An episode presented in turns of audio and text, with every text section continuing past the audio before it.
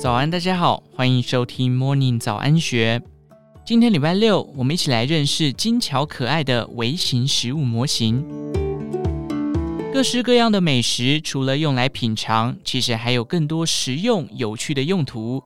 经由创作者的巧手细心琢磨，比食品小十二倍的微型食物模型精致迷你。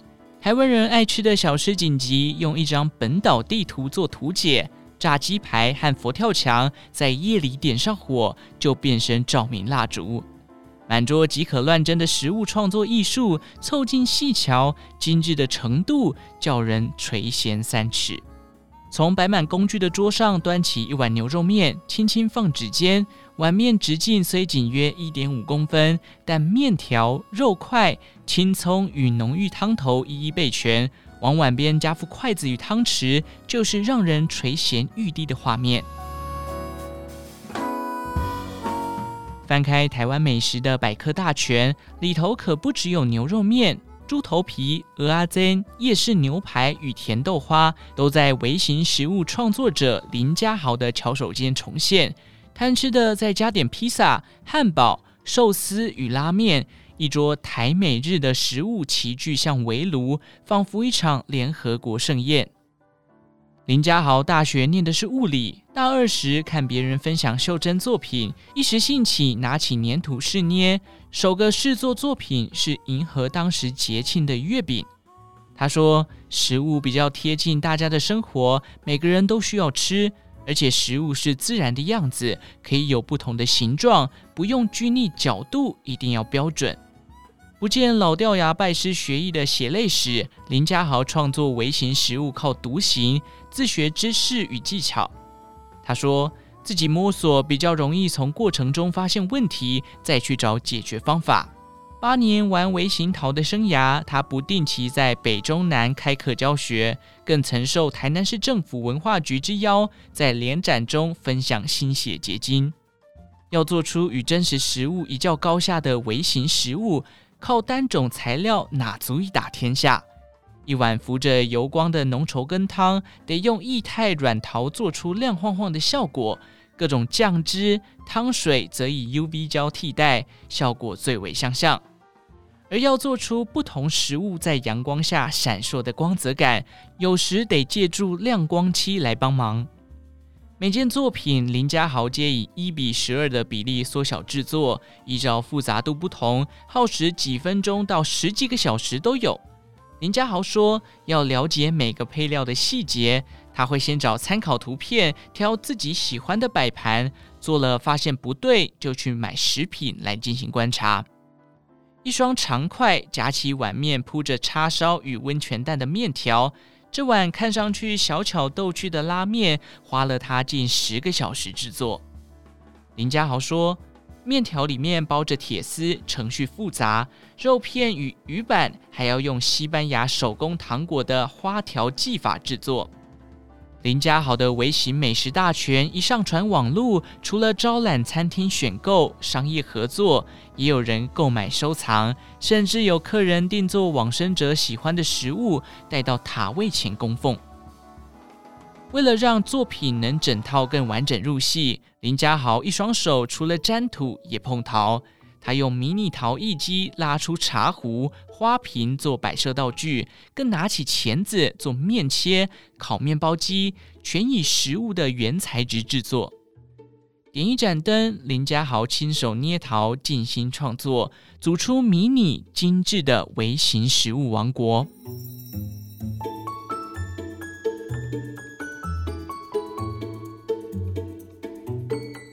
与食物插画家王艺兴相见这天，他与搭档从事室内设计的陈子宇还在进行台湾环岛计划。名为环岛，初衷却不是搜集风景，而是深入全台认识每个地域的食物，一笔一画详实记录，才是他们真正的目的。靠着绘图本与色铅笔，就能画出台湾各地小吃的原型。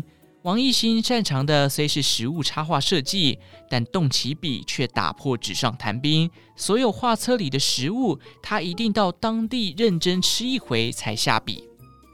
王艺兴说：“技术面不难，难的是在思想层面要改变，要打破自己熟悉的文化留下的刻板印象，去跟当地的人聊，跟厨师聊，了解每一项食物背后的意义与文化。他们跑到南投、台南吃意面，发现同一种面食，从外观到历史文化都有出入。每一段故事就是让画作注入灵魂的养分。两人一组的食物环岛，一天得吃四到七餐。要研究肉丸，一次要吃三四家，从水里、埔里吃到竹山。内脏的配料，从新鲜到腌制的笋丁、笋丝都有。一路访谈老板，请教农夫。王艺兴花了十到二十分钟随手画，陈子宇拍影片做记录。两张嘴除了吃，更用来探寻故事。只是画插画，为什么要铺张的像在录制美食节目呢？王艺兴说：“要对食物有爱，我画的都是我吃过、了解的，要吃得够多才有办法想象。”曾有酒吧请他画酒单，带着极差的酒量，他撑着喝过约二十种调酒，为的就是在纸上精确传达感受。虽然原本计划一年完成的台湾食物环岛，因宝岛小吃源远流长与多样性而延宕期限。在台湾还没完成的事，王艺兴在玻利维亚、葡萄牙等国家早有实战经验。他在美国读研究所，主修环境平面设计。学校毕业后，他带着一卷牛皮纸走进葡萄牙的餐厅，画下盘中孙，也画出一幅一百五十几公分的葡萄牙美食地图。不仅米其林主厨相中买下他的画，王艺兴更在当地自费出版《玩食志》，分享葡萄牙从早餐、饮品到晚餐的一日精选美食。他以同样的模式探访世界，一个国家约待一个月。如今已出版纽约、巴黎、丹麦等国家的画册共十三本。从异国的虫蛹、食人鱼、鳄鱼肉，到带有八角味的黑甘草，世界的食物在他的画笔下活灵活现。回到台湾，除了陆续与餐厅、精品、政府单位合作，更将触手升级不按行销的小农，协助农产品包装设计之外，甚至帮忙宣传、做市调，热血食物插画家用行动步步推进台湾的饮食教育。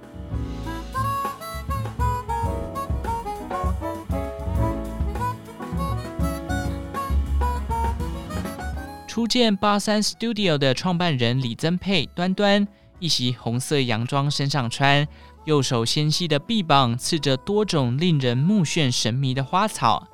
他坐靠在工作室的长桌上，伸手沾取蜡材，模拟炸鸡排的外皮，试着做出金黄酥脆的面衣。一个酷酷的女生与几块炸鸡排同框，细看总有些违和感。端端说。自学做蜡烛要花很多时间去试，到现在我还是很少放假。读大学时还会为了做蜡烛翘课。他高中曾经在南非念书，当过刺青师，手臂上花花绿绿的刺青是他短居南非的青春证明。在国外放野的马回到台湾，竟然开始对手作产生兴趣。最初接触的玩意儿是袖珍模型。端端说。袖珍模型的精致度很够，但太花时间又伤眼睛，成品小较没成就感。当时蜡烛开始流行，自己慢慢试做，一般简约款不是我喜欢的。对于基本款不感兴趣，大众款的韩系甜点蜡烛变化性又太少，他改以摸索以食物为主题的蜡烛，不为赚钱，只是为培养兴趣。端端笑说：“自己手做的路一直都是让外人推着走。读大二时，诚品书店因为看到他分享的作品，主动洽询到商场设柜。客人拿起逼真的食物蜡烛把玩，觉得有趣，进一步追问能否开课教学。开了课程，香港的学生多，才又让他开始研究香港食物的蜡烛制作。”丢掉传统蜡烛制作使用的模具，端端想做的是具纪念性，不会让别人觉得不点燃摆着就没用的东西。将材料称重抓比例，用温度计测温，避免产生裂缝，都是制作时必要的工序。端端表示，这些我都不做，我是不喜欢麻烦的人。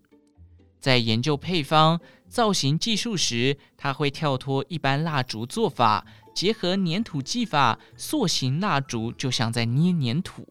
鸡肉的纹理是横走向，有丝条感；牛肉的肉纹则显得弯曲带弧度。鲑鱼生鱼片要用透明果冻蜡，却因为无法染色，也不好着色，得边融化边上色，摸起来还必须有 QQ 的触感。端端说：“食物的颜色太多，要决定一块肉要什么熟度，肉的部位纹路都不一样，切的方向、用嘴巴咬都会出现不同的效果。这些都可以用蜡雕去修补，需要事先观察食物质地的差异。还是新手创作时，端端曾试着制作一块肥肉，却遇上无论蜡材怎么调，质地都不够像的窘境。”不腻于失败而裹足不前，他将一团团的原料挪用制作芋圆，成品出奇的好。端端说：“失败时我不会觉得在浪费时间，可以用来做别的东西，想尽办法做到我满意为止。”一盒台湾常见的便当，用了蜡烛、手工皂两种素材，每个配件拆出来都是独立单品，是统合端端所有技法的创作。米粒搓得太圆像虫卵，太尖又不像蒸饭。要抓紧热度还在时下手，光是白饭就花了他两天搓捏，加上红糟肉、叉烧肉、麻婆豆腐、香肠、青菜等配菜，共用了七种辣材配方才完工。端端丰富的创作灵感是先从家人爱吃的食物起手，延伸到自己熟悉台湾有名的小吃。再因为香港学生多，开始尝试做米线、碗仔翅与菠萝油，美式、日式的美食也没有漏掉。每个作品平均得花两个小时制作，琳琅满目的珍馐美饌，端端靠一双巧手开火板豆。以上内容出自《金周刊》一三四零期，详细内容以及作品图片，欢迎参考资讯栏下方的文章连结。最后，祝福您有个美好的一天。我们下次再见。